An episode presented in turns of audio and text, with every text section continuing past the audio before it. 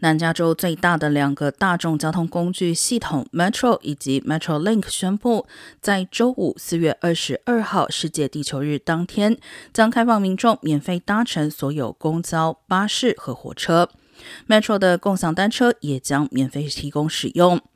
MetroLink 在二零二零年三月时，由于搭乘人数大幅减少百分之九十，一度大量减班百分之三十，但上上周起恢复二十多条线路。Metro 也宣布将在二零三零年前达成所有巴士改用电动车的目标，希望继续透过推广搭乘大众交通工具来达成环保的用意。